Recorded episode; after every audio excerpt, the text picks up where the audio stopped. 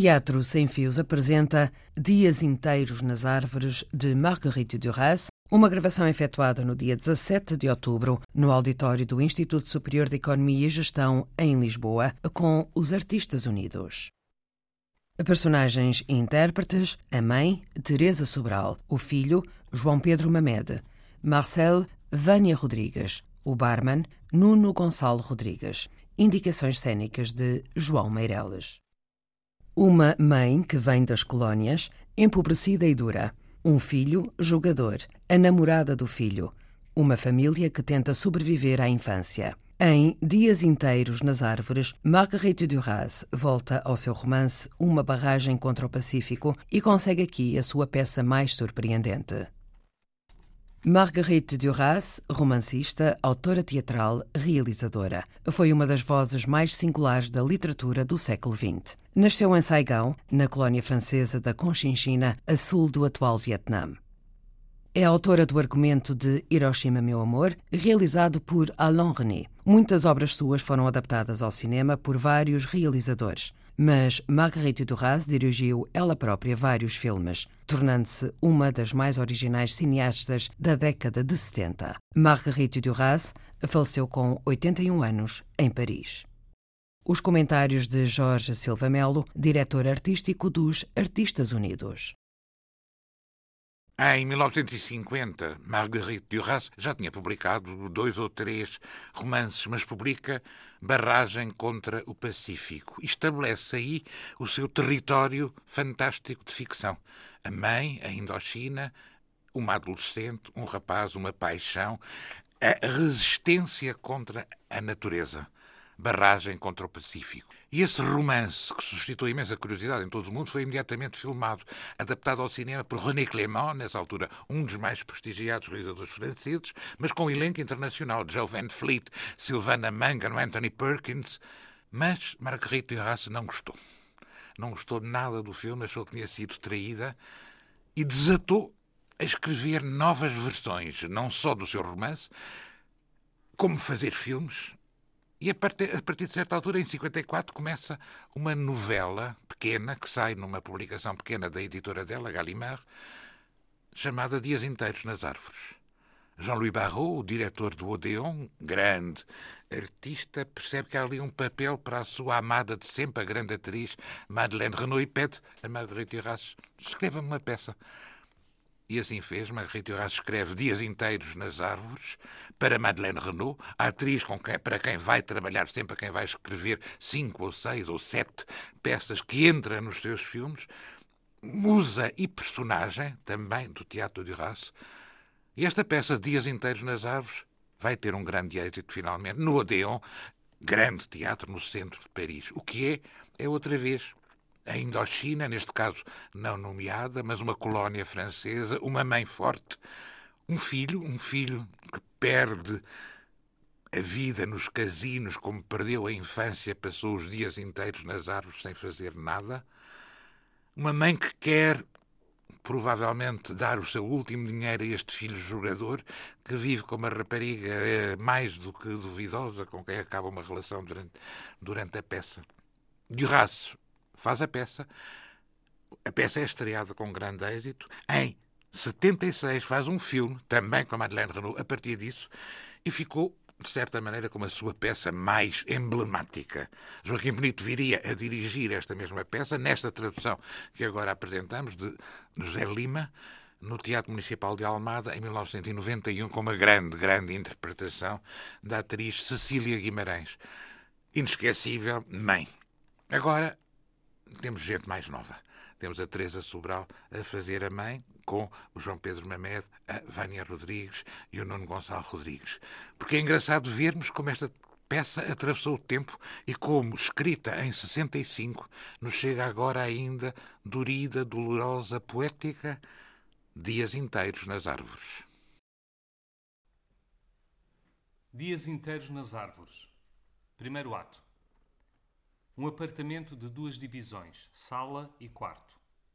Tem um ar desolado, dir-se-ia que o seu mobiliário é constituído por velhos móveis de hotel. É verdade, meu querido. Aconteceu-me assim, sem mais nem menos, há dois anos. Uma manhã olhei-me ao espelho e não me reconheci. Tal e qual, não me reconheci. Se houvesse 10 mil mães no aeroporto, pode ter a certeza de que eu não me teria enganado. Portanto, Ah, 10 mil mamãs, 10 mil como eu. Vindas dos quatro cantos do mundo, 10 mil mamãs reúnem-se nas margens do Sena. Estás a ver? mamã. Sim, numa manhã, numa mercearia que tinha acabado de abrir junto ao balcão, de repente, um espelho. Um espelho enorme. Que cara a minha! Ver Nápoles e morrer. Mas a mãe não morreu? Não, chamei a Mimi. Disse-lhe: Olha-me só para esta cara. O que nós nos rimos. Ah, devia ter-te mandado umas fotografias, mas uma pessoa nem pensa nisso. É assim mesmo. Não fiques triste. Eu estou muito bem. E é a última vez que me acontece uma destas. Era o que eu dizia à Mimi. É como aquelas bonecas que encaixam umas nas outras. Eu sou a última, a mais pequenina. Não posso ir mais longe. Já fui as outras bonecas todas, agora sou a mais pequena. e o seu queridinho, o que é que acha? Tu, tu tens muito tempo à tua frente. Ainda te has de ver muitas vezes ao espelho. Isso é uma coisa que só começa. Ah, eu já não aguentava mais. Tinha de te ver. Uma pessoa pensa que já não precisa de nada e depois apetece-nos. Cinco anos sem cá vir, não está certo, é demais. Ou então, então, pronto, parávamos e não fazíamos nada. Uma rapariga aparece à porta do quarto. Anda. Marcel. A Marcel vive comigo, como lhe disse nas cartas. Bom dia, Marcel. Bom dia, minha senhora. Sabe, eu tinha de voltar a ver o meu filho antes de morrer. Porquê? Perguntará. Oh, não. Sente-se mal? O que é que tem? A senhora desculpe, mas eu. Eu não conhecia a minha mãe. Orfanato. Não tem remédio. O melhor é não ligar, isto passa. As mães, as mães, que importância tem uma mãe? Crescida como é, não se percebe que reaja assim. Já chega, Marcel. Já passou. Desculpem. Ah, ainda bem. Mas que história a sua? Venha. O quarto é sossegado, a cama é boa, vai dormir bem O aqui. problema é que eu estou habituada aos grandes espaços, às casas grandes, demasiado grandes, com jardins à volta, hectares, sempre. Demasiado grandes, onde à noite sinto medo quando ouço um cão. Deixa-me falar, meu querido. Como as minhas ideias, os meus filhos, como os meus projetos. Não pense mais Deixa-me falar. 25 divisões, 25 filhos. E o mais engraçado é que a coisa continua. Já te disse que eu larguei a casa. Se continua este ritmo, quando tiver 100 anos, viverei num castelo. Para quê? Para passear, de cima a baixo, de um lado para o outro. Para passear, desolada, passeios desolados. A desolação é o meu forte. Ponho o aquecimento no máximo, passeio e entristeço-me. Ando para ali, desolada, no maior conforto. Mas é por Shakespeare, a tua mãe. E tu? Oh, eu. Anda cá. Ah, que tristeza. Cabelos brancos. Tens cabelos brancos. Eu não tinha reparado. Hum, quatro. Só quatro. Pouca coisa. Olha, menina, era o mais loiro de todos. Era ouro puro aquele cabelo. Mas ainda é, repare bem. Como? Chamaste loiro, menina? Não me venha com histórias. Vá contar lá outra. A minha vida nunca mais acaba. Que é de eu fazer? Até por isto eu tinha de passar. Era tão loiro ele, uma pessoa ficava como louca só de olhar para aquele cabelo e eu chorava porque ele era mortal. Agora veja-se o estado a que ele chegou. Mãe, estamos na primavera. Repara no sol, no céu. O céu está azul e nós somos eternos. Eternos, eternos, eternos para quê? Se ele tivesse ficado louro, como a senhora diz, não seria natural. Enfim, não podia ser natural. Basta. Então, sempre é verdade que aumentou a sua fabriqueta o ano passado. Quem é que te disse isso? A Mimi. Ai, a Mimi agora escreve-te. Não foi por iniciativa dela, fui eu que lhe pedi. Que me escrevesse de vez em quando, duas vezes por ano. A Mimi não sabe nada de nada. Limita-se a inventar. Mas a mãe está coberta de ouro. A mãe mostra as braceletes. Nem tu sabes quanto. Não, não sabes. Mas a senhora não devia andar assim. Deve ter 500 gramas nos braços. Mas é ouro, menina. Do ouro dos cabelos dele, passei para este ouro. Está a compreender? Não. Desconfia da Mimi. Toda a gente, incluindo a Mimi. Era isso que eu devia compreender? Não. Ah, meus queridos, tenho de me desculpar se eu por vezes me excedo. Em casa é a Mimi que me detém. Aqui, Ah, stop. isso mesmo. Isso mesmo. A senhora é capaz de ter fome. Hoje podíamos comer mais cedo, que achas? A tua mãe deve estar com fome. Eu tenho sempre fome, de noite, de dia, sempre. E hoje então nem se fala. Nesse caso, vou tratar disso. Boa ideia, boa ideia, minha querida. Sabe, nós pensámos que depois da confusão do avião, talvez um pouco de presunto, com salada. Ah, Pensámos. É uma maneira de dizer. Ah, presunto e salada, que tristeza. É que eu preciso de comer. Assimilo mal, preciso de comer quantidades enormes. Não sabia. Ela não sabe que os velhos tubarões dos mares do sul comem 12 vezes o seu volume por dia. O meu frigorífico, se o vissem, cheio. Cheio todo o ano. Parece o buffet da Gare de Lyon. Então, talvez uns acepipes, não? Não, nada disso, nada disso. Uma boa refeição, um banquete de festa, porque estamos numa festa. Não estamos. Põe dinheiro sobre a mesa, dá umas notas a Marcel. Eu sou como a senhora, tenho sempre fome. E dizer que há quem não tenha apetite.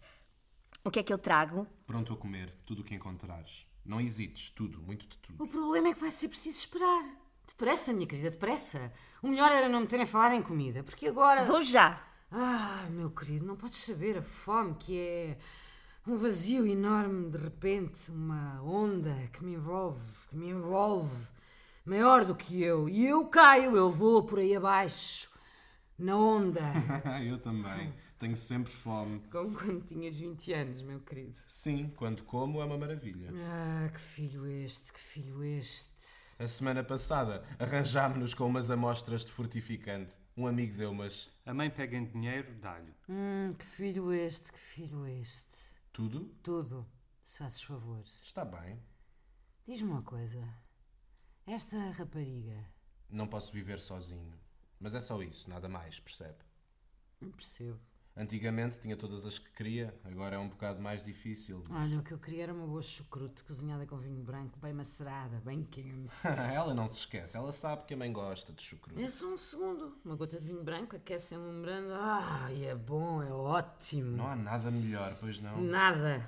Queria dizer-lhe uma coisa. Não, não, não digas nada. Não se ponha a imaginar coisas, eu não mudei nada, hã? Sempre na mesma. A sério? Sim, sempre na mesma. Ora, que podemos nós fazer, meu querido? Nada. Tanto tu como eu sabemos. Nada. Sabes, seja boa ou seja má a vida que levas, não há duas maneiras de deixar a mãe. Em todos os casos há apenas uma. As mães que têm muito orgulho nas carreiras dos filhos estão nas mesmas condições que eu. Ai, a fome que eu tenho. Vai ser um almoço magnífico. A Marcela já aí vem, estou a ouvir os passos dela nas escadas. O filho vai até à porta. Mas que fome que eu tenho. Estes aviões só nos dão um chá fraquinho e torradas com o pretexto que a viagem dá cabo do estômago das velhotas. Tenho tanta fome que era capaz de roer um osso. O que me apetecia eram daqueles patês que a Mimi faz, substanciais. O avião a mim não me faz nada de nada. Mas também a mim o que é que me faz seja o que for. Sim. O quê? O filho regressando com Marcel. Chucrute, costeletas de porco, ervilhas, queijos variados, bojolé. Daqui a 5 minutos vamos para a mesa. Graças à senhora vamos ter um verdadeiro banquete. O Jacques farta-se de me dizer que a senhora é muito boa. Boa! Eu! Ora, ora! Eu tenho é fome. Marcel vai à cozinha. A chucrute, ela é tão nova, é capaz de não saber. Eu vou lá. Sim. O que é que poderá ter algum efeito em mim? A guerra? Duas guerras, três guerras? Hum, a mobilização geral? Os meus quatro filhos? Um, dois, um, dois, um, dois. Stop. Onde é que queres chegar com isso? A lado nenhum. Marcel chega com o chucrute. A minha imaginação, como o resto, também encolheu. Os meus filhos na guerra, isso é que era boa. Em primeiro lugar, que guerra? E porquê? Diga-me, menina, pôs uma gota de vinho branco? Sim, sim, uma gota de branco uma senhora queria. E pronto, já está. A senhora voltou a ver o seu filho. É verdade, é rápido. Um minuto basta. Inacreditável. E o mais engraçado é que não tenho nada a dizer-lhe. Confesso-lhe que há um mês que andava com esta chucrute na cabeça. E olha que por vezes Há de perceber-se disso mais tarde. A chucrute e o meu filho eram a mesma coisa. Eu via a chucrute e comia o meu filho. Essa é boa. É. Esqueci-me de lhe perguntar uma coisa. De que país vem a senhora? Está a brincar comigo, não está? Não, eu não lhe disse o nome da terra. Venho de uma colónia francesa, menina. A última colónia. O nome não lhe diria nada, quer-me parecer. Francesa. Sim, francesa. De alma e coração. Não é isso que conta? De acordo, mas veio só para minha causa? Sim, praticamente. Mas também queria comprar uma cama, uma última cama, para morrer. Tenho esse direito, não? Passa-me uma costeletazinha, menina, se faz favor. É claro que tem esse direito. Já que nunca me falou dessa colónia nem dessa mimi. Claro, pareço mesmo uma parva. Não sei nada de nada. Basta, dá-lhe a costeleta, aquela ali é ótima. A carne e o osso, meu querido, eu gosto de roer os ossos. A cama. Vou mandá-la de barco, demora seis meses a chegar. Quando chegar já eu estarei morta, morta e enterrada. Vai ser uma bela partida. Eu vou pregar à Mimi. Mas não está a comer demais? Sempre comi demais, mesmo quando estava na miséria, não te lembras? Ah, a propósito de miséria, já me esquecia de vos dizer. 80 operários. 80? E que fazem eles? Vigas em cimento para as pontes e estradas dessa colónia em pleno desenvolvimento. Exato. Desculpem, mas os ossos como-os sempre à mão. É verdade, 80 operários. E vai aumentar. É que, por razões que escapam a todos, a fábrica cresce todos os anos. Cresce, cresce, sem mais nem menos, sozinha. Sim, é isso. Mas é tão útil que não admira. Não admira que cresça como um cogumelo. Os patifes, os patifes, sem mim lá a vigiá-los. Aqui está o que é ser rica. Que tristeza. Se pensarmos bem no caso, profundamente poderemos concluir que essa colónia já não é de modo nenhum uma colónia. Mas enfim, é uma questão de ponto de vista. Que horror! Deixa-o falar, menina. Histórias, ilusões, juventude. Há quem acredite que quando uma coisa acaba, logo outra começa. Nada disso. Entre as duas é a barafunda. É o que há de melhor, a barafunda.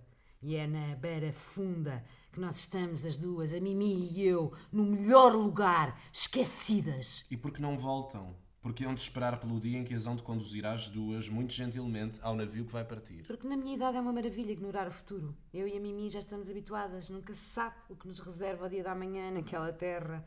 É uma bela vantagem. Tudo se transforma numa questão de sorte. Passear, ver os navios partir, mais um navio que parte, sem nós as duas, esquecidas uma vez mais, as náufragas. Aliás, eu já te disse que a Mimi não voltará. É outra Mimi, completamente diferente. Come demais, ainda rebenta. É, é a vantagem da minha idade, a única. Como rações de gigante e retém apenas 100 gramas. E para quê? Para garantir a respiração, um pouco de calor. É curioso, é interessante. Um corpo sabe. Um corpo sabe o que quer. Se não quer comer, bom, não come. Quanto ao meu corpo, o meu corpo está farto. Stop. Obrigada. Comigo é ao contrário, aproveito tudo o que como. É incrível. Bom, parece que acabei. Retira as braceletes de ouro. Mas que pesadas. Ponhas num lugar seguro, Marcel. Agradecia. Que maravilha! Não me atrevi a deixá-las com aqueles 80 homens de expressão fechada e detestável que passam o tempo todo a fazer cimento à volta da casa. Não, não me atrevia a fazer uma coisa dessas. Às vezes, o ver o ouro é o suficiente. Seria facílimo. A Mimi não está lá. Às vezes gostava de saber o que os detém. Aqueles homens, não é normal. E a sobremesa, menina, é para hoje ou para amanhã? Vou buscá-la já. A chucrute estava ótima. Ah, sim, se não fosse a chucrute. Pega nas braceletes. Põe-nas no aparador. Não quer contá-las? Nunca se sabe, não é? É, nunca se sabe. Então ignoremos. Prefiro assim. De acordo. Daquela terra já só podem sair as joias. Não sabias, pois não? Adivinhei quando a vi. Acho que são 17. Toda a gente se ria no avião. O filho põe as braceletes na chaminé. Marcel chega com um bolo de chocolate. Uma fatiazinha só para provar. Ah! A fome que eu tinha. Que maravilha! Deve ser da alegria. Da alegria de voltar a ver este menino. Ah, as braceletes. Até parece que de repente ficou nua. Então, Há pessoas que preferem pôr estas coisas num cofrezinho. Depois metem o cofre num armário, fecham o armário à chave e nunca mais pensam no caso. não. Não há pessoas dessas. Há pensamentos que vêm com o dinheiro. Esse ouro sou eu. Mais ainda que o meu coração apodrecido. Ah, este bolo de repente enjoou-me. Que enjoo. Permita-me que lhe faça uma pergunta. Quem é a Mimi, precisamente? Também não sabe quem é a Mimi? Olha, eu já nem sei. É a minha filha, menina, um resto de filha, a única que não me deixou porque não era muito bonita. Era bem intencionada a meu respeito, coitada. Com a diferença horária, 4 menos 10. Tome, beba. Vá, beba. Tentem compreender. Eu não tive tempo de me habituar ao dinheiro, de me instalar com o dinheiro. Foi uma coisa que me aconteceu de repente. Eu já estava velha, já não estava à espera. Todos os dias entra-me dinheiro em casa e a Mimi e eu juntamo-lo, escondemo-lo. E nos cofres os montes de notas vão crescendo, crescendo. Que fazer com esse dinheiro? A Mimi e eu já não temos desejos. Olhamos uma para a outra à noite sem entendermos bem o que se passa connosco. Esse dinheiro. Não podemos levá-lo, tem de ficar lá, onde foi ganho. Como gastá-lo é que é o problema. É isso que explica todo este ferro velho que eu trago nos braços. Que noites passamos nós, a Mimi e eu. A ela também a cobrir de joias. Ah, a minha querida Mimi. Já te disse que ela está melhor com a idade. Há noites em que quase parece bonita. Mas um dia ainda as estrangulam às duas, à senhora e à sua filha. Esperamos por isso há tanto tempo, tanto tempo, menina. Já não acredito que precisem de fazer uma coisa dessas. Diz qualquer coisa. E um carro de desporto para a Mimi? Não seria uma boa ideia? Vens atrasado, já lhe dei um carro. Não duvido, se a meio diz. Já estamos habituadas. E depois, quem sabe? Alguém isolado, alguém que passe por lá. Onze da noite. Às vezes o medo torna-se mais forte. Porquê?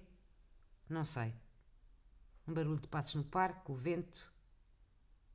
Nestas alturas a Mimi sobe ao telhado da casa e vigia as redondezas com uma carabina na mão. Ah, não me diga. Tudo se cala na colina. Eu adormeço. Está tudo calmo, os cães não estão presos. No portão há uma sentinela, a mãe tem essa sentinela desde que investiu uma parte dos seus lucros no alargamento da fábrica por ordem do governo. Enganas-te, porque também era esse o nosso desejo, alargar a fábrica. Como é que sabes que há uma sentinela? Adivinho. A Mimi está contente com essa situação e tanto eu como a mãe sabemos que isso é o principal, não é? Já que isto é inevitável. É verdade. E é sempre o mesmo. A riqueza cresce, cresce, mesmo sendo absurda e sem uso. Ah, mas que belo repaste, meus queridos. Mas falem-me da vossa vida, façam um esforçozinho. Mas a mãe ainda mal chegou. Ainda há meia hora estava no meio desses lobos prontos a esventrá-la. Que quer saber da nossa vida? O que tu quiseres contar-me. Enquanto o sol nascer em Paris e eu estiver aqui para o ver, contar-lhe-ei o que quiser. Hum, ele sai a mim, menina. Ah, não faz ideia como eu era preguiçosa. Uma cobra. Não me mexia. Aos 15 anos davam comigo nos campos a dormir nos valados. Ai, o que eu gostava dessa vida, vaguear, dormir. Não duvido, não duvido. Tudo o que a senhora diz. Mas ouve lá, quando é que tu sossegas? E os filhos vieram muito depressa e eu fiquei só muito depressa. E nós não podemos educar os filhos e ao mesmo tempo fazer o que nos apetece. Cedo deixei de fazer o que me apetecia, até que deixei de o fazer por completo. É o que se chama uma vida preenchida. Eu jogo, mãe. Como não podemos ficar e esperar que o tempo passe, jogo. Sabe, menina, eu eduquei os meus filhos de uma maneira. hum, exagerada. Como em criança tinha sido muito preguiçosa, tornei-me ativa. Nunca parava, era uma loucura. Eu e o meu filho, quando nos agarramos a qualquer coisa. Ah, ele teria erguido montanhas se, se fosse caso disso. Evidentemente, por vezes, de manhã cedo no inverno, quando esperamos o primeiro metro, pensamos que talvez isto não possa durar para sempre. Não me metas outra vez essa esperança, esse verme no coração. Pedi que me falassem da vossa vida, da vossa, e não de outra, caramba! Mas quem não passa por esses momentos de uma maneira ou de outra? Era isso que eu queria dizer. Ah, e para ti ainda há dias bons e dias maus, ainda há diferenças. Sim, ainda há. Eu faço abajures.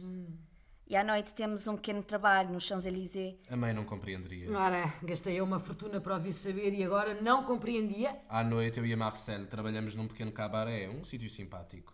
Dão-nos de comer, cigarros, três consumês e não é nada cansativo. Dão de comer como? Carne? Carne. E ao meio-dia? A essa hora estamos a dormir. É por isso que estão pálidos que nem uns nabos. Para que a gente visse a luz do sol foi preciso que a mãe viesse. Mas a menina, se bem entendi, também não tem muita instrução, pois não? não. Nenhuma, nenhuma instrução, mas não faz mal. Uma pessoa fechada como eu, nunca conheci ninguém e ainda bem que ninguém me ensinou nada. É um recorde. Eu ao pé dela sou um ar. Não, tu não eras parvo nenhum. Tu eras inteligente, mas de uma inteligência tão diferente da dos outros. É curioso. Vocês agradam-me os dois, assim como estão. Mas digam-me, esse pequeno cabaré. Recebemos as pessoas, convidamos-las a entrar, a consumir, enfim, damos alegria às pessoas. Chama-se isso criar ambiente. Hum, não entendo bem. Então, nesse caso, à noite vou ficar aqui sozinha. Não pensámos nisso. Podia vir connosco. Com a cara que eu tenho, francamente. As pessoas, as pessoas iam fugir? não. Quer dizer, a ideia não me desagrada, é uma experiência nova. Nunca tive tempo nem a oportunidade de entrar num estabelecimento desse género. Estou com frio. Espera, eu vou buscar o. O filho sai. Diga-me, menina, posso perguntar-lhe o que é necessário para arranjar um trabalho como o do meu filho? Ser bonito e ter maneiras, nada mais. Ele podia ter feito tantas coisas, tantas.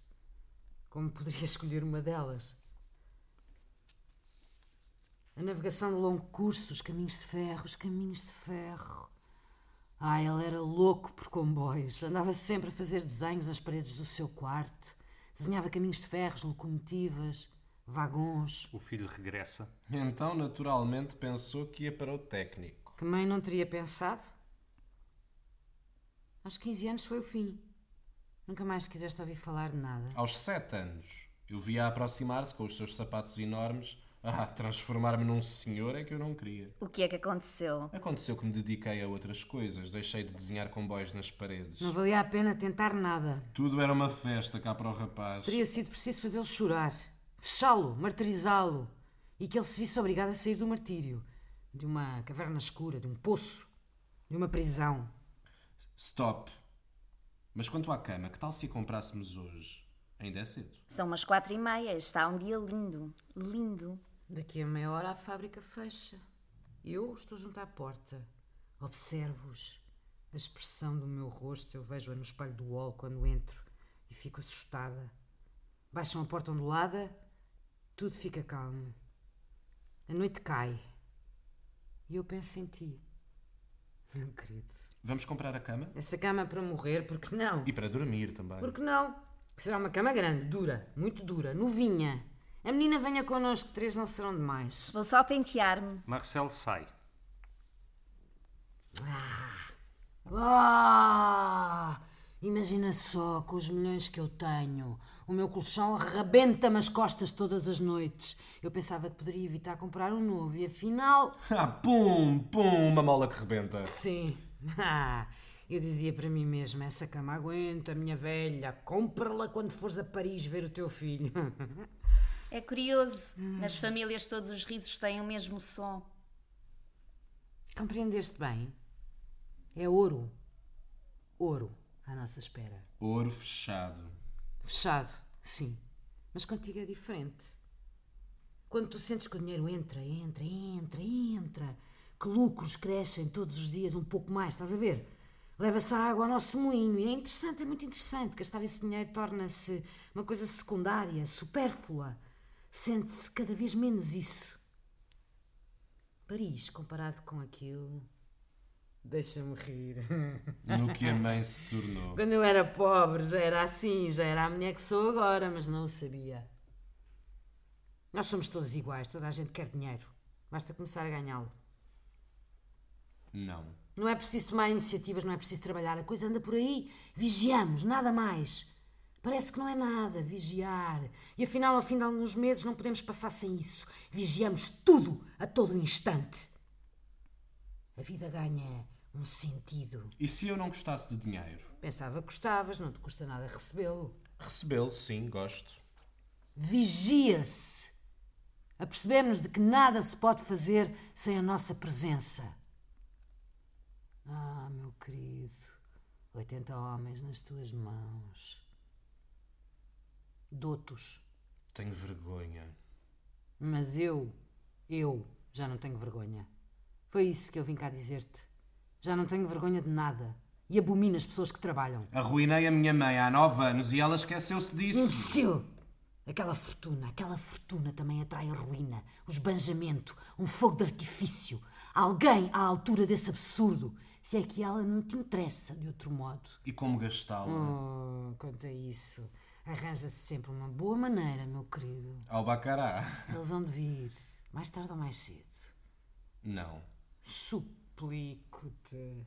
Dois dias para vender aquela porcaria. Vem, vem, vem comigo. Vender o quê? Vem para os enganar, para os roubar. Fugiríamos os três, a Mimi tem a confiança deles. A mãe é louca. Dessa fábrica não tiramos nada. Ela pertence àquele país como uma rocha pertence à terra, sabe-lhe muito bem. Mas pode-se fazer explodir as rochas, destruí-las, reduzi-las a pó antes de morrermos. Não, mamã. Marcel reaparece. Estou pronta. Venha, mamã, vou buscar-lhe o casaco. Está bem. Que tal estamos? É verdade, não estamos apresentáveis. Engraçado. Já não apetece ir comprar a cama. Venha, mamã. Há saldos nas galerias Barbé. Mesmo com saldos, já não apetece essa cama. Olha bem para mim. Tenho cara de quem precisa de uma cama. Mais uma cama.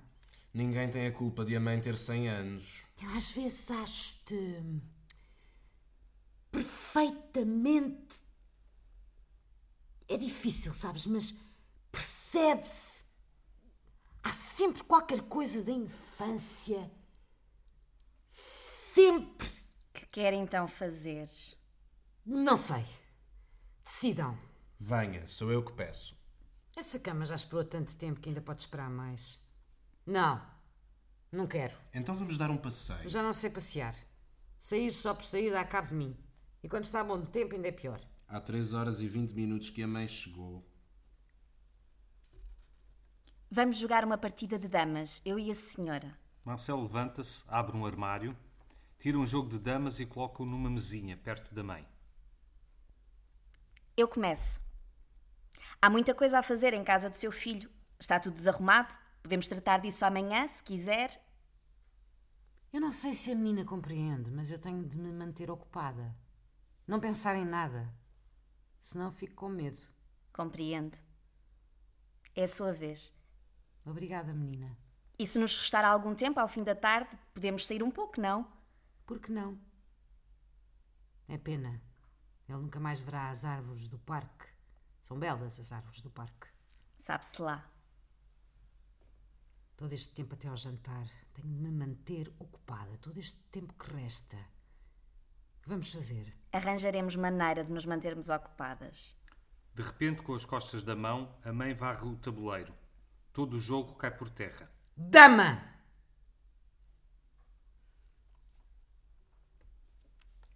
Segundo ato. No Boulevard Magenta. Mas que história é esta? Uma cama nova? Uma cama nova? Achas que eu acordaria numa cama nova? Não. Dormiria para sempre. Para que lamentar-me? Eu morreria nessa cama. Ah, mas há, uma coisa que eu tenho que dizer. A Mimi tem encontros.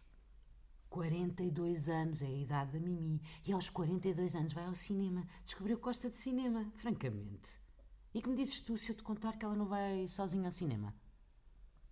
A propósito, estive com o Presidente da Câmara e ele disse-me. O que é que ele me disse? Bolas, disse-o à Mimi quando voltei da Câmara. Ah, já me lembro! Ele disse-me, minha senhora. Porquê é que disse a propósito estive com o Presidente da Câmara? Porquê é que eu disse a propósito da Mimi? Por causa do cinema. É, foi isso. Ele disse-me, minha senhora. Bolas, eu não me lembro. Não me lembro bem, em resumo. Disse-me que a minha situação tinha sido examinada seriamente pelo Conselho Económico e que o meu caso era bom, muito bom. Bom, não é essa a palavra, mas não faz mal. A Mimi obteve o repatriamento do meu corpo. Ah, 77 anos depois. É uma ideia sensata. Mas. E o resto? O resto foi decorrendo devagar, calmamente. Um dia acordei prisioneira. Dizerem que o meu caso é bom quer dizer que me toleram. Eu não tenho ilusões quanto a isso. O Presidente da Câmara, Presidente da Câmara, Presidente da Câmara e as autoridades daquela terra têm uma grande consideração pela Mimi. Já te tinha dito. A Mimi, pela Mimi. Tinha-me esquecido de que podia ter comprado lá a cama. É tão simples como isso. Aqui não vi nada que ultrapassasse em qualidade, em beleza e em solidez as camas de lá. Que estupidez! A Mimi sabe o que faz. As suas leviandades são. são relativas. Um destes dias na cidade passei pelo Gran Café e quem vejo eu? A minha Mimi, numa mesa com homens da presidência da Câmara. Talvez ache que não é grave. Não, eu sei, eu sei bem que não é grave. Mesmo que ela fale de coisas que eu não gostaria de ouvir com esses homens da Câmara. A Mimi! A Mimi já não gosta de mim. Eu não te disse. Acabou-se! É o dever que a faz manter-se lá ao pé de mim, fiel, regular. Não tenho nenhuma censura a fazer. Toda a minha vida. Toda a minha contabilidade está nas mãos dela. Eu não te disse. Que é de eu fazer. Eu não sei nada de contabilidade e neste momento é preferível. Todos os sábados ela dá-me a minha soma. A Mimi. A Mimi nunca deixará aquela terra. Sente-se lá como peixe na água. O que é que se há de fazer?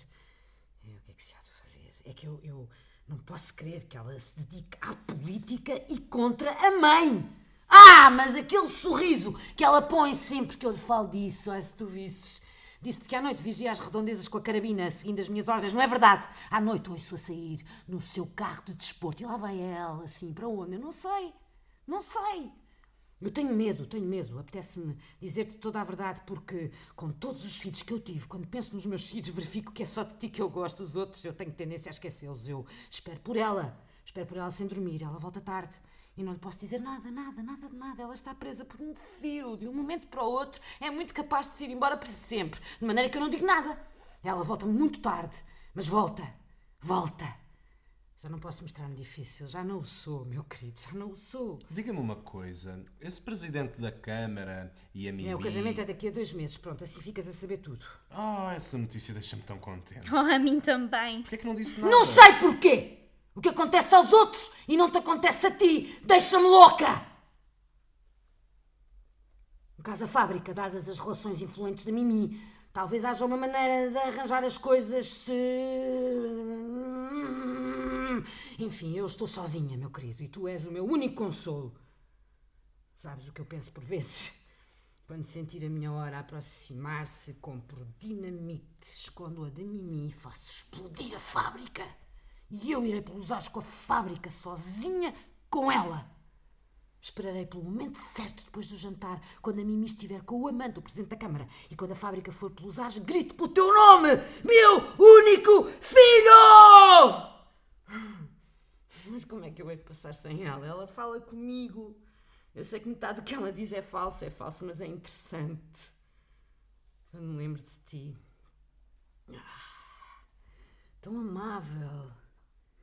Dias inteiros, passavas dias inteiros nas árvores, que maravilha! Eu nunca vi uma coisa assim. Tanto ardor no jogo, tanto encanto.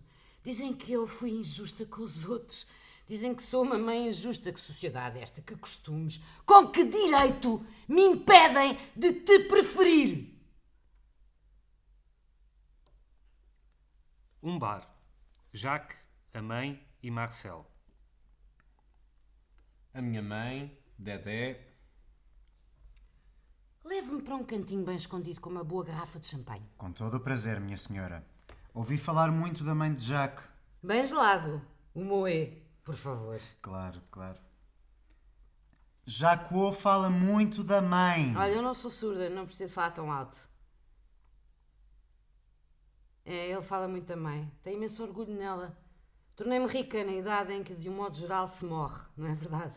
É por isso que ganhei aos olhos dele uma importância inesperada.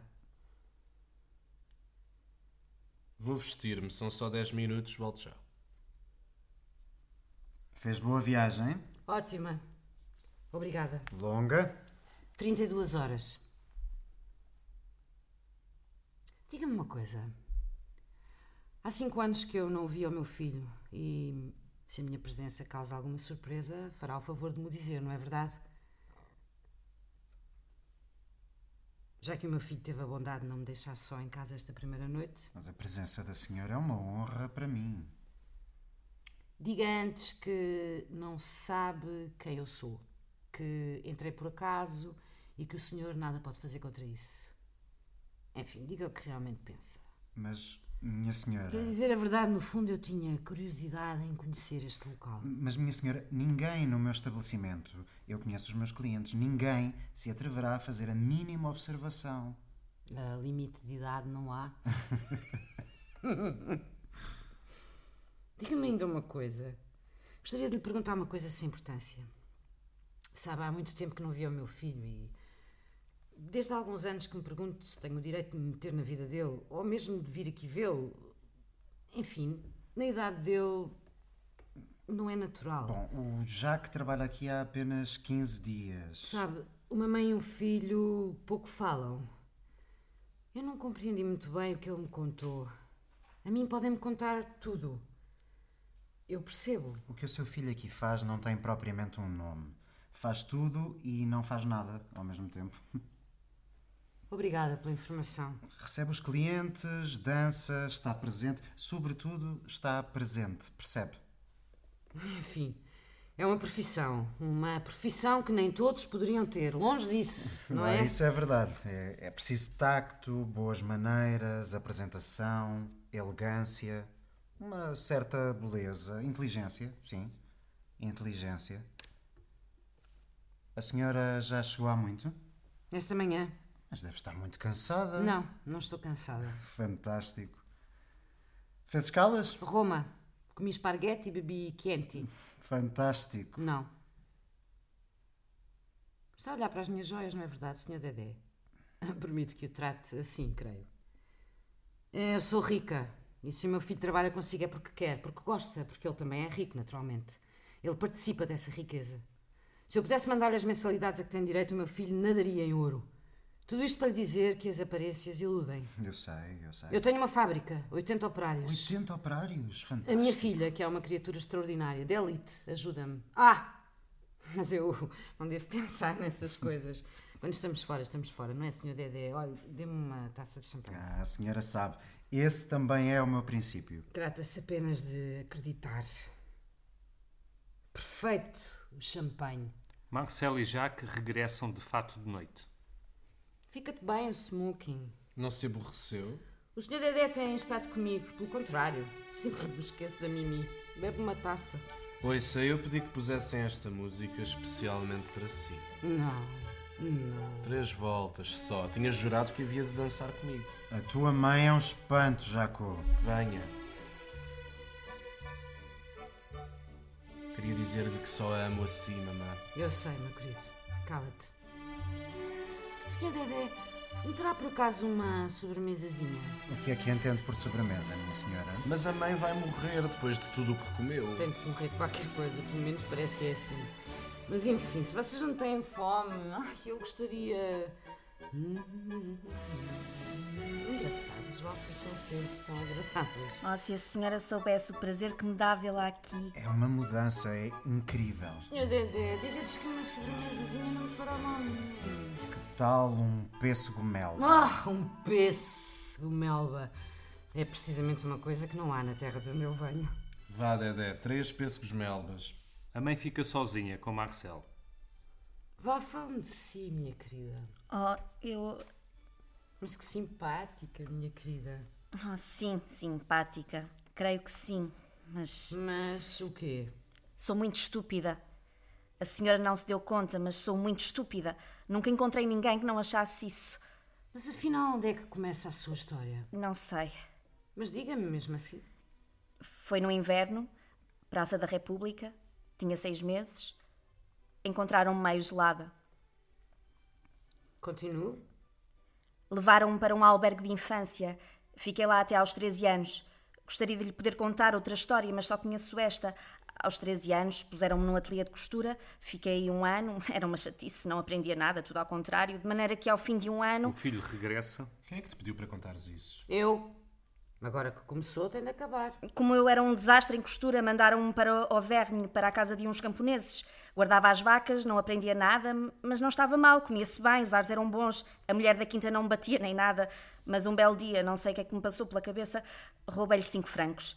Foi na véspera de Natal, lembro-me como se fosse hoje. Então a mulher da quinta escreveu à Segurança Social uma longa carta em que dizia quem rouba cinco francos é capaz de roubar um bilhão. Mas que chatice a sua história. Ainda por cima é longa. Mas eu alto lá, voltar ao albergue é que nunca, antes de morrer, quer dizer, eu nem sequer estava mal lá, só que estava fechada, não podia sair. A gruta, despacha-te, tem dó. Resuma.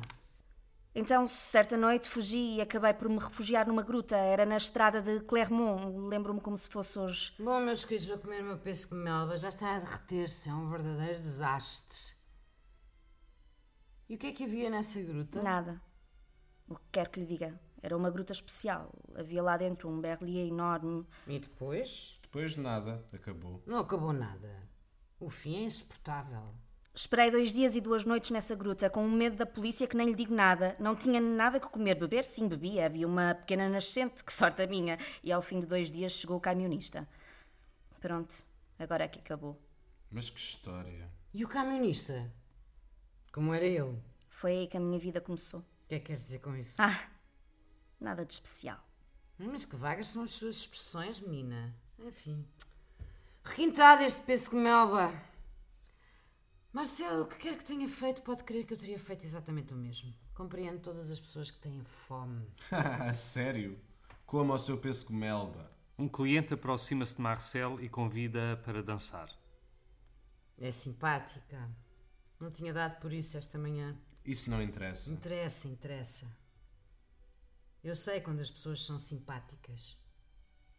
Cala-te. Eu tinha a expulso antes da sua chegada. Ela voltou, criou uma que fosse gira, bela, alegre, fina. Não encontrei nenhuma assim.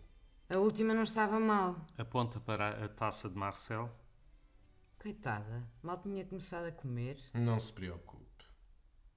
Meu querido, olha que tu não és nada bom tipo. Podias ser mais simpático. Eu não sou bom, lembra-se? Quando sou bom, arrependo-me logo. Quando as pessoas têm fome e comem, fico contente. Isto não quer dizer nada.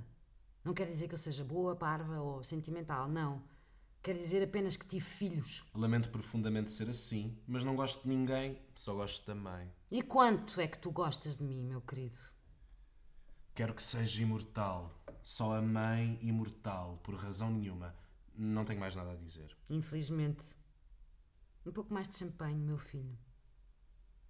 Não percebes nada. Não é mau quem quer, nem mesmo tu. É uma coisa difícil e que demora o seu tempo, podes crer. Eu fiquei má. Eu sei. Tornei-me injusta e má. E sabes, aqueles homens da fábrica, uh, a náusea que sinto só de pensar neles, odeio-os. Não sei se me entendes, é que eles trabalham, trabalham como bestas, ao passo que tu, meu querido. É idiota. Além do mais, eu sou seu filho. Dá vontade de rir. Sei, eu sei que és meu filho, mas não posso impedir-me de pensar o que penso. Gostaria que tivesses tudo. O trabalho também. O gosto pelo trabalho também. Ao mesmo tempo que o gosto pela preguiça. Sou incoerente e encontro nessa incoerência. Já não sei o que quero, mas quero. Estou cheia de má vontade e já não quero lutar contra tais sentimentos. Já não tenho nada. Já não tenho coração, nem moral, nem cabelo, nem sono. Até o meu nome já ninguém o pronuncia. Só te tenho a ti. Dá-me um pouco mais de champanhe. Cuidado com o champanhe, mamã. Porquê é que não queres o teu próprio bem, meu filho, se toda a gente o quer? Que injustiça! Mas a mãe não entendeu nada. Eu quero o meu bem. Que ao passar todos os dias iguais, assim, em silêncio, não imagina o prazer que isso dá, por vezes. A sensação de enganar toda a gente, de ser um pirata, um pirata moderado, um não terrales, o único que nada faz no meio da agitação geral. Tanto melhor, meu querido, tanto melhor. Queria dizer-te uma coisa, que tu não sabes. Queria anunciar-te uma coisa, só a ti. Já nada me faz chorar. Eu jurei que nada me faria chorar. Nunca mais. Ouviste bem? Nada. Ai, que bom que era. Lembro-me das tardes no verão, quando estávamos de férias. Dormíamos em todos os cantos da casa, à sombra das persianas verdes. Sim, certos verões, na mansão alugada. Verdes, sim, eram verdes. Às vezes, quando eu me levantava, dava com a mãe a chorar, sentada no chão, no corredor, a chorar muito baixinho para nós não acordarmos. Porquê? Sei lá. Já não sei.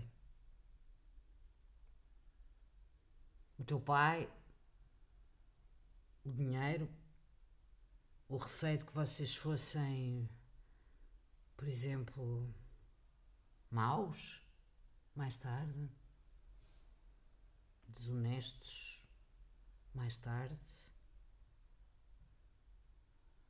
Percebes? Que imbecil que eu sou. Pobre coitada. Mamãe, tenho que te convidar aquela mulher para dançar. Porque tu dormias, não querias ir à escola. E eu, eu deixava-te dormir. E chorava. Não, mamãe, não era nada disso. Era! Todas as crianças do mundo dormiriam assim se não as acordássemos. E o mundo desabaria. E eu não te acordava. Acordava-me, sim, lembro-me perfeitamente. Puxava as cortinas, dizia-me: anda, anda a ver o sol. Dizia-me que havia um belo copo de chocolate à minha espera na cozinha. Não! Não é verdade! Os outros sim, aos outros acordava-os, mas a ti não tinha coragem de te acordar. Nunca te acordava. Adorava ver-te dormir. Oh, que eu adorava ver-te dormir. É falso, a mãe acordava-me. Deixe-se dessa história. Não! Perguntas-me porque é que eu chorava, pois aí tens a razão. Não devias fazer-me perguntas. Não devias! São coisas que acontecem. Cinco filhos há sempre um que. Ah, há sempre um que guardamos, que deixamos de reserva para os maus dias. É uma tragédia. Vai dançar, meu querido. Não recomece com essa história. Era eu, era eu que depois de acordar subia às árvores. A mãe julgava que eu estava na escola e eu via do alto das árvores. Via-a no pátio a andar de um lado para o outro, a mãe não me via e eu divertia-me. Era agradável. Eu via-te, meu querido, fazia-te conta que estavas longe, na escola, que preparavas uma existência acomodada. Eu via-te, ah, se eu te via. Um pouco mais de champanhe? De maneira que tu acreditaste que a vida era assim. Beba. Eu não lamento nada, nada de nada. Porquê é que eu havia de lamentar? A Mimi, por exemplo, com o Presidente da Câmara daqui a dois meses. É ridículo. Vai dançar, meu querido. Porquê é que diz isso? Sinto-me feliz por saber que a Mimi vai casar. Feliz e orgulhoso. Não! Não! Acredita no que eu te digo. Tudo isso é supérfluo. Tudo, tudo. A vida. A vida é para não se fazer nenhum. Andar sempre à boa vida. Como vê, tirei o número 7. Mas ao mesmo tempo, ao mesmo tempo, ao mesmo tempo, não fazer nenhum é uma chatice. No fim de contas, vem tudo dar ao mesmo. Trabalhar, não trabalhar. Começa-se, ganha-se o hábito e depois lá vamos nós no barco. O que é que é preciso? O que é que é preciso? Não lamentar nada, apenas isso. Olhe para mim, tenho um ar infeliz. Não, tu tens um ar. Tens um ar. Ah, eu não sei, vai dançar. Já vou. A culpa é só minha, percebe? E estou-me nas tintas. Ah, se soubesse. Os outros gastam o seu tempo como eu, exatamente como eu. Sabe bem que é assim mesmo. E a Mimi, em minha opinião, deixei fazer o que ela quer. Se ela quer gastar assim o seu tempo, pois que o gaste. Claro que os outros gastam o seu tempo, mas isso dá-lhes orgulho, vaidade, sentimentos que dão alegria. Toda a gente diz o contrário, mas é falso.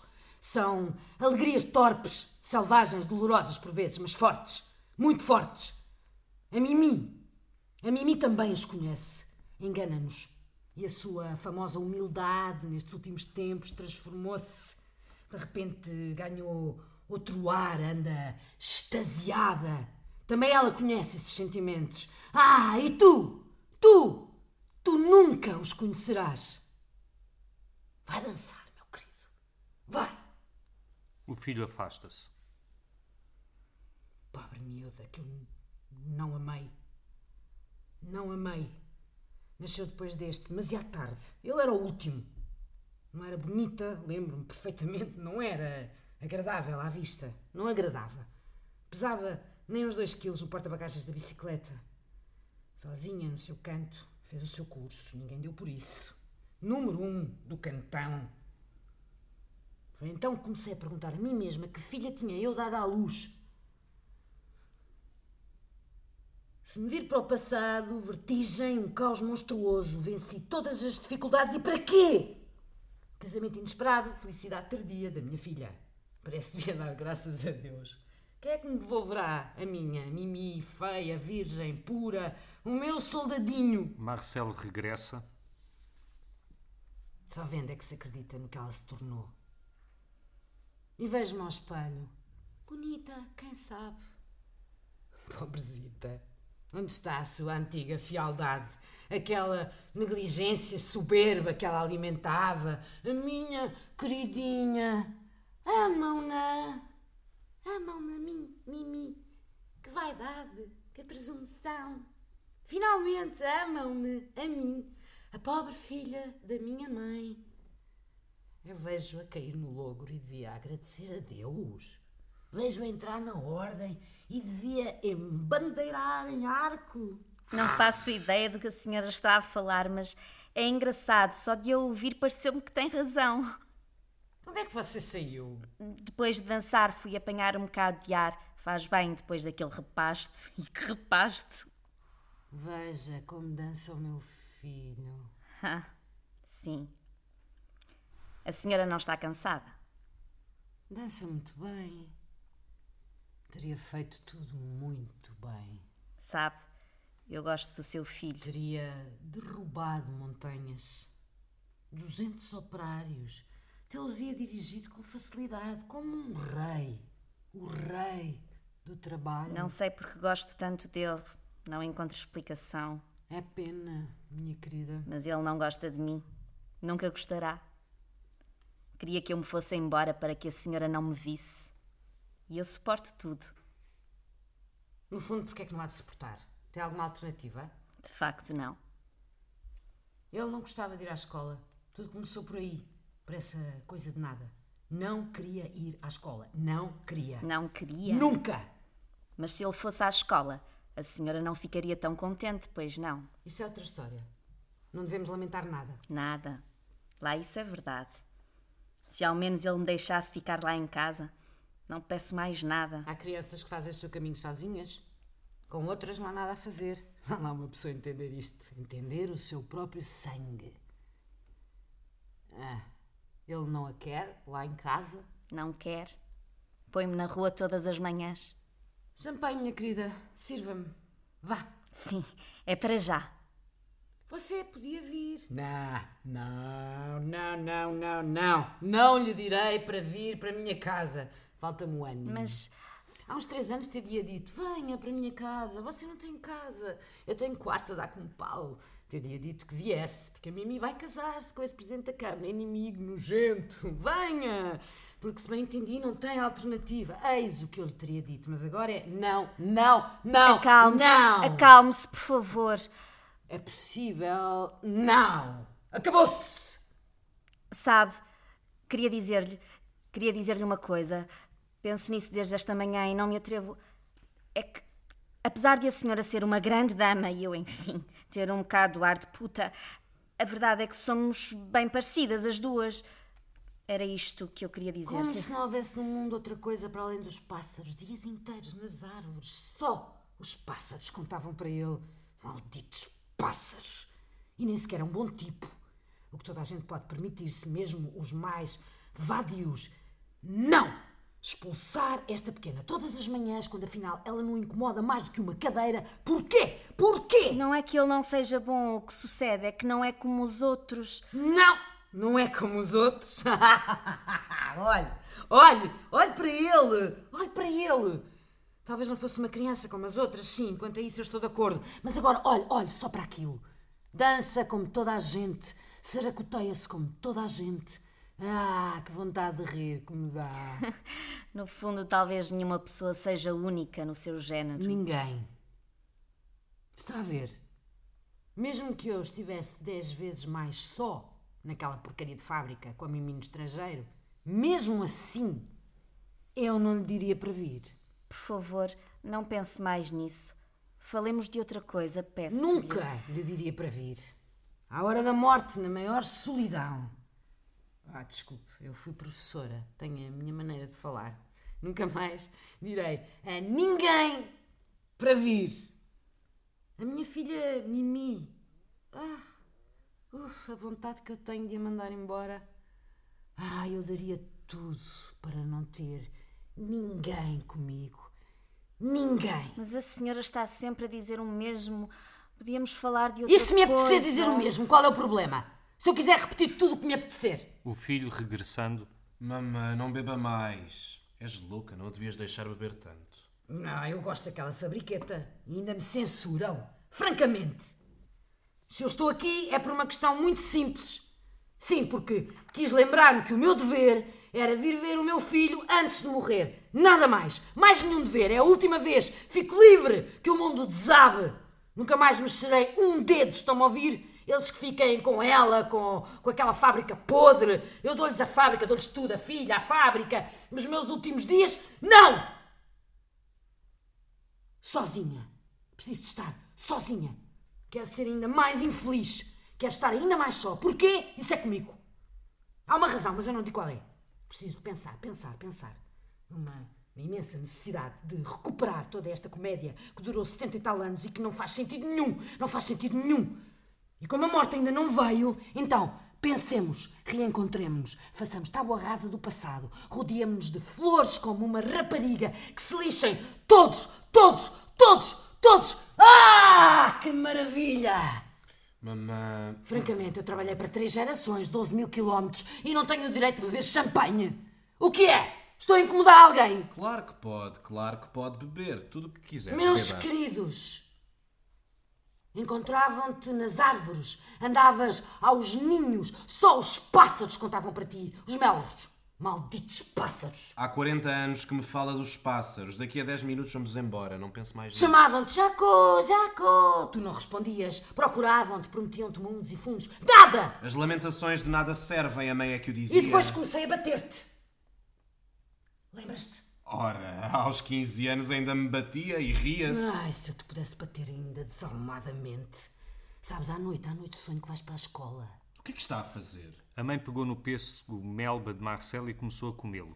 Ela deixou o peso que tudo se perde. Hum, infelicidade. Sabes, o que eu devia ter feito era matar-te. Mas então não sabe o que quer. Claro que sei, meu querido. Não me desagradava, sabes? Todos os outros na escola e tu era diferente. Eu batia-te um pouco, mas no fundo cantava. E os outros? Os outros tiveram todos êxito. Um em quatro, não há motivo para se queixar. Ah, não me fales disso. É certo que dão conselhos demais, mas tirando isso, são perfeitamente É, aceitáveis. naturezas fáceis, sim, nunca tiveram de lutar contra o prazer, o prazer de viver. Estudos, situações, casamentos, tudo surgiu naturalmente. Tu não podes entender a tristeza dessas existências seguras, sólidas.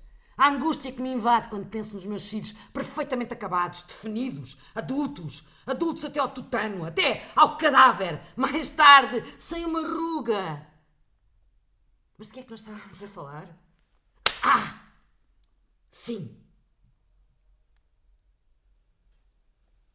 Então eu disse para mim mesma: aquele que anda sempre a brincar, farei dele um comerciante. Não precisa de estudar. Eu gostava do comércio. E tu? Gostavas? Bom, não digo que não. Um restaurante pequeno, informal, percebe? Preço fixo, três pratos, sem emenda, menu limitado, mas requintado. Eu sabia, eu sabia. Ah, eu sabia! Que pena! Que infelicidade! Tu não dizias nada de nada, não falavas de comércio, nem de nada. Eu devia ter adivinhado. Vamos para casa, mãe. Não, três pratos não, dois chegavam, mas bons. A fortuna em dez anos. Ah, Diz-me, meu querido, o que é que achas? Venha. Não! Estou bem aqui. Bom, porte-se bem. Em mente é um erro. Porquê tantas coisas? Não, os gostos das pessoas não são assim tão diferentes. É um velho engano, preconceitos. No essencial estão todos de acordo. Basta ver como vivem como carneiros. Uma boa chucrute. Quem não gostar, que bata na porta ao lado. Ah, cá estão vocês outra vez. Aparecem, desaparecem, que seca. Desculpe. Vamos-nos embora. Em casa podemos comer qualquer coisa. Quê? Vamos embora, mas acabámos de chegar. Foi o Jacques quem decidiu, não sei. Eu gosto de estar aqui. Eu gosto muito de estar aqui. Sem a querer ofender, acho que a senhora está muito cansada. É, se calhar fiz alguma coisa que o meu filho não gostou. Devo ter dito qualquer coisa que o exasperou. Mas no fundo está bem. Ai, tanto faz. Vamos dormir. É verdade. Uma noite bem dormida e tudo fica melhor. Não. Chame-me o barman para eu pagar o champanhe. Agora que eu me sentia bem num sítio, o que é que eu terei feito errado? Espero voltar a vê-la antes da sua partida, minha senhora. Não creio, E por que não? porque. São 5 mil francos, se faz favor, minha senhora. O quê? É o preço normal em todo lado, eu estou a par. Bem, é possível, mas eu não pago 5 mil francos por duas garrafas de champanhe, de maneira nenhuma. O que é que se passa? A tua mãe acha que é demasiado caro. Evidentemente, eu compreendo a sua surpresa. Há tanto tempo que a senhora não. Cinco minutos, deixa-me tratar do caso. É o preço normal, mãe. Pergunta a Marcel. É possível, não digo que não, mas tanto me faz. Como queira. 5 mil francos? Não pago. Nunca me aconteceu uma destas e não é da minha idade que. O quê? Disseste como queiras. Disse que se não quiser pagar, não paga. Nada mais. E depois? Não sei, estou-me nas tintas. Mas, minha senhora, toda a gente lhe diz que é um preço normal. Custa-me muito desembolsar esse dinheiro. Custa muitíssimo. Pronto, aqui está uma nota de 5 mil francos. Não se pensa mais no caso que se lixa a nota. Entendido? Não, não faças isso. Toma. Aqui está, Sr. Dedé. Quero desculpar. Quero desculpar. Eu não estou habituada a estas coisas. Por amor de Deus, minha senhora, é compreensível. Na sua idade e depois de tantos anos longe da capital. Venha. Sim. Que hipócrita este Dedé me saiu. Nunca pensei. No fundo, preferia que não tivesse pago. E a polícia? Na minha idade? Venha. Basta. Ah, está bem, eu vou. Parecia que tinha acabado de chegar. Não pense mais nisso. Venha. Vou já, meu querido, vou já. É claro que já ninguém quer sair comigo. Sempre nas vistas e de que maneira. Que chatice. Vai com a Marcel. Eu não vou já para casa. Daqui a meia hora. Já não podes comigo, não é? É isso, mamã. É isso mesmo. Não, eu entendo, meu querido. Se eu pudesse deixar-me a mim mesma, uf, que alívio. Mas não há nada a fazer. Sou assim mesmo. O comboio e a locomotiva. O filho afasta-se. Onde é que ele vai? Está a ver aquela porta? É a porta de uma sala de bacará. Para o seu filho, aquela sala é um prado verde, o seu jardim, o seu verdadeiro jardim. Naquela sala, ele torna-se outro, amável, jovem, belo. Porque há da senhora lamentar-se. Quem é que lhe disse assim, minha querida, que eu me lamento? Desculpe. Terceiro ato. No apartamento, Marcel está sozinha. O filho entra. Está a dormir. Esteve à minha espera. Nem por isso. Comeu, falou de um restaurante que te queria dar, falou, falou, depois de repente adormeceu. Quem me dera que morresse. Cala-te. Que estivesse morta aqui, agora. O que é que ela disse mais? Vem cá. Dizes ou não dizes? Vem cá, Jaco. Bom, já percebi. Quando? Amanhã. A que horas é o avião? Ao meio-dia e dez. Amanhã. Ela diz que tem de ser. Acredito. Hesitou, hesitou, não sabia o que havia de fazer até que decidiu. Depois falou de outras coisas. Comeu uma imensidão de comida. Adormeceu enquanto comia. Fui deitá-la. O apetite dura-lhe até ao fim. Aí está uma coisa que eu não sabia. Vai morrer de tanto comer, é mais que certo. A única coisa que posso fazer pela minha mãe é deixá-la comer antes de morrer. Ainda bem. Ainda bem que ela come. Ela que morra. Que morra ou que me deixe em paz. Amanhã. Jaco. Vem dormir. Tens a certeza? Tens a certeza que é amanhã? Fui eu que telefonei por causa do avião, já está marcado. E tu amanhã também te pões a milhas, entendido? Sim. Não penses mais nisso, vem. Perdi. Joguei mal. Não consegui recuperar. Amanhã. Olha o que aqui está. Ela saiu do quarto e deixou isso tudo aí. Vem, Jaque, por favor. O filho pegando nas braceletes e no dinheiro. Não vou conseguir dormir esta noite, imbecil. Quem é que consegue? Mas o que é que eu lhe vou dizer se ela acorda e não encontra nada? Ela não vai querer nada. Deixou aqui estas coisas para que eu as leve. As braceletes e o dinheiro. Foi para mim que ela trouxe isto. Devolve o que tiraste. Vais lá voltar. Vais perder tudo. Amanhã recomeça tudo de novo. Não teremos nada que comer. Jaque, por favor, vem. Sou um desgraçado. Eu sei. Eu gosto de ti. Jaque, por favor, fica. Esta última noite, não a voltarás a ver. É a última vez. Não. Eu digo-lhe o contrário, mas é verdade. Ela foi uma má mãe e sabe que foi. Sabemos-lo ambos. Uma crápula, uma mãe crápula. Eu fui a sua má ação. É a única testemunha da porcaria que é a minha vida e vai morrer. Acabou-se. Desta vez acabou-se. Posso respirar. Não vás, Jacques, não vás. Seria uma delicadeza, sabes? Desgostá-la para sempre do filho. Vai, menino. Mentiroso. Farsante. Ah, que horror. Eu vou ganhar, idiota. Impossível. Impossível. Traz as tuas conservas, aguentas-te durante um ano, não te preocupes. Que fraco que tu és, meu Deus. É verdade. Nem ela deve saber até que ponto tu és fraco. Acalma-te, menina, eu vejo à porta fora, entendido? Desculpa. Perdi ao jogo, caem-me do céu cem mil francos e tu queres que eu me conduza como um menino bem comportado, que me meta na cama a ressonar. Eu não quero nada. Estava só a pensar na mãe do homem que tu és. A minha mãe sabe que eu sou um infeliz. É para isso que ela cá está. Para entender a causa da minha infelicidade. É demasiado para a tua cabeça, não é? É. Achas que ela sabe a verdade sobre a fábrica? Ou terá ilusões? Porquê? Isso interessa-te? Por que não? Limito-me a informar-me. A fábrica foi nacionalizada há um ano. A Mimi toma conta dos negócios. A escolha era entre a nacionalização e o repatriamento. A Mimi conta-lhe histórias, mas ela sabe tudo. Ela sabe tudo. Tudo de tudo. E deixou o dinheiro e as braceletes porque sabe que eu não resistia para me agradar, percebes?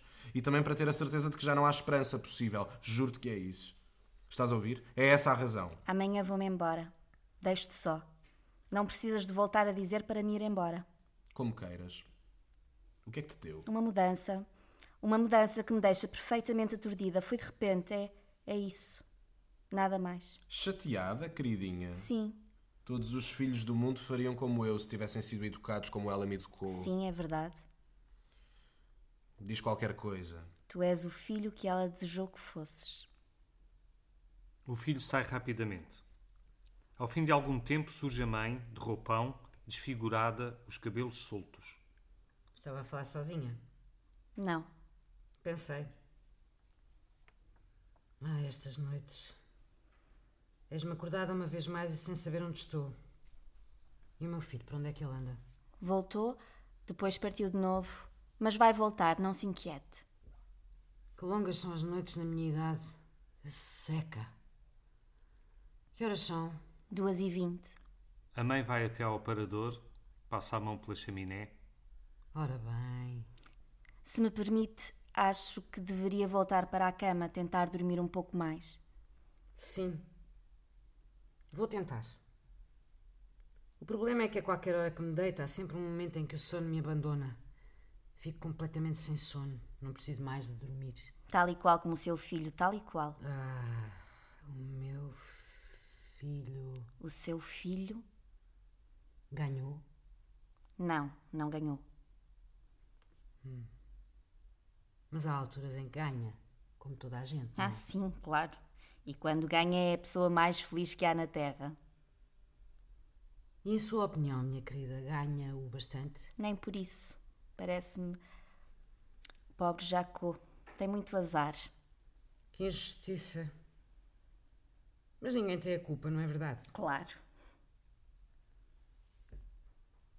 Ele foi jogar, não foi? Foi.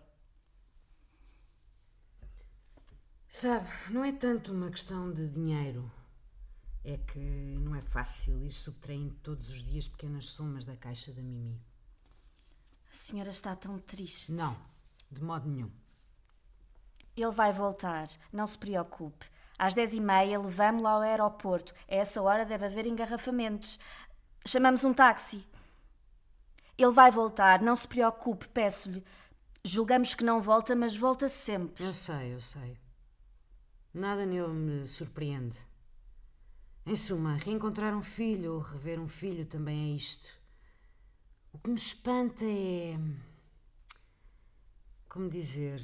a, a regularidade da sua conduta. Já me arruinou uma vez, não sei se lhe disse.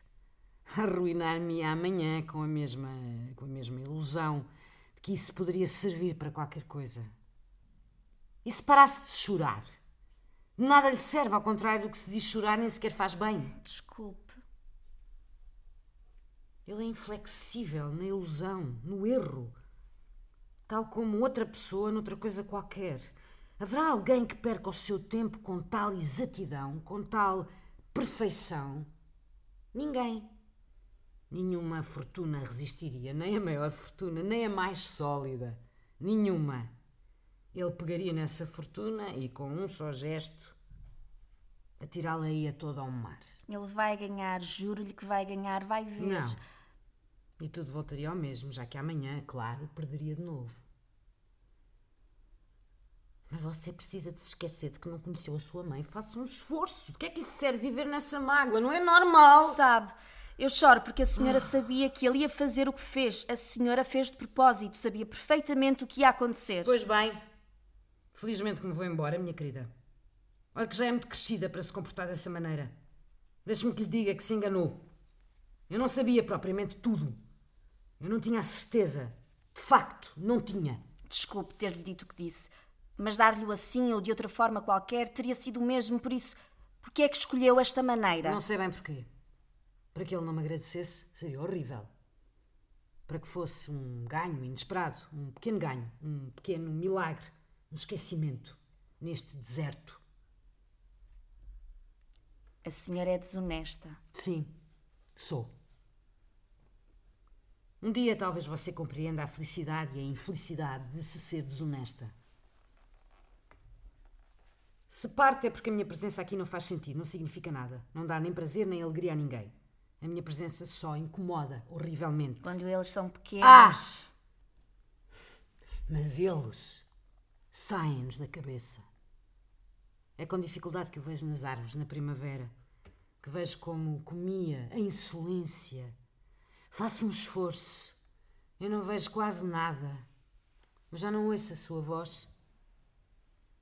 Olha, dê-me qualquer coisa de beber, minha querida. À noite tenho cedo, é uma sede.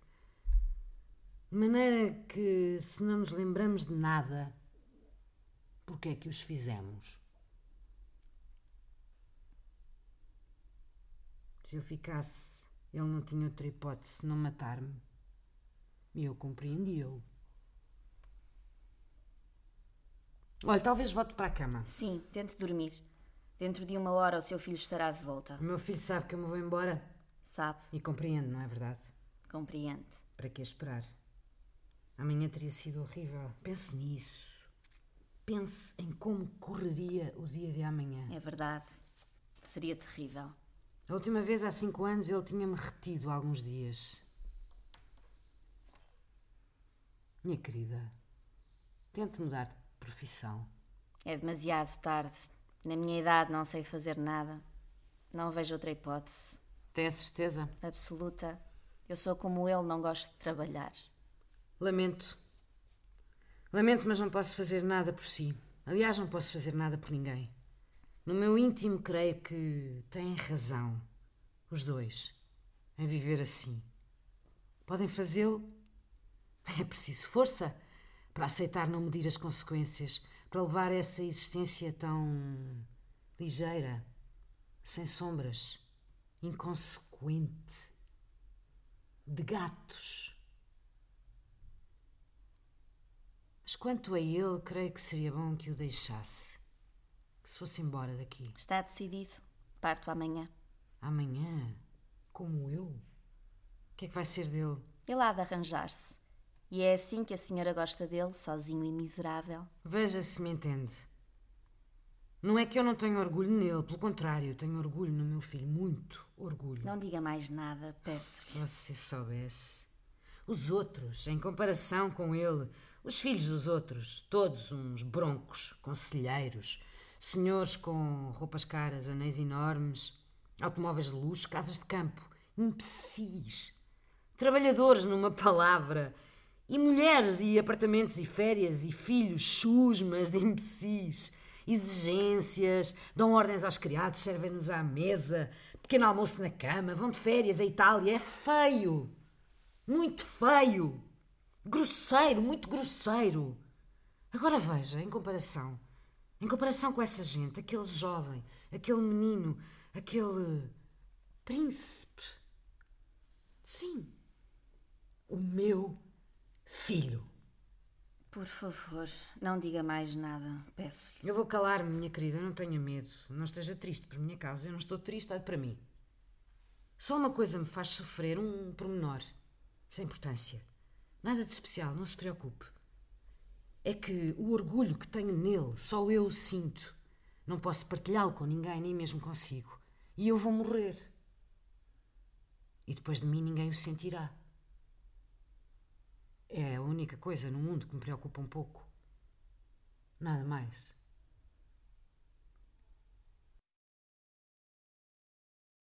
A Teatro Sem Fios apresentou Dias Inteiros nas Árvores, de Marguerite Duras, uma produção dos Artistas Unidos. Foram personagens e intérpretes a mãe, a Teresa Sobral, o filho, João Pedro Mamed, Marcel, Vânia Rodrigues, o barman, Nuno Gonçalo Rodrigues. Indicações cênicas de João Meireles. Este programa teve a captação de Rui Borges, assistência de realização e montagem de Anabela Luiz e João Monteverde e apresentação de Maria Alexandra Corvella.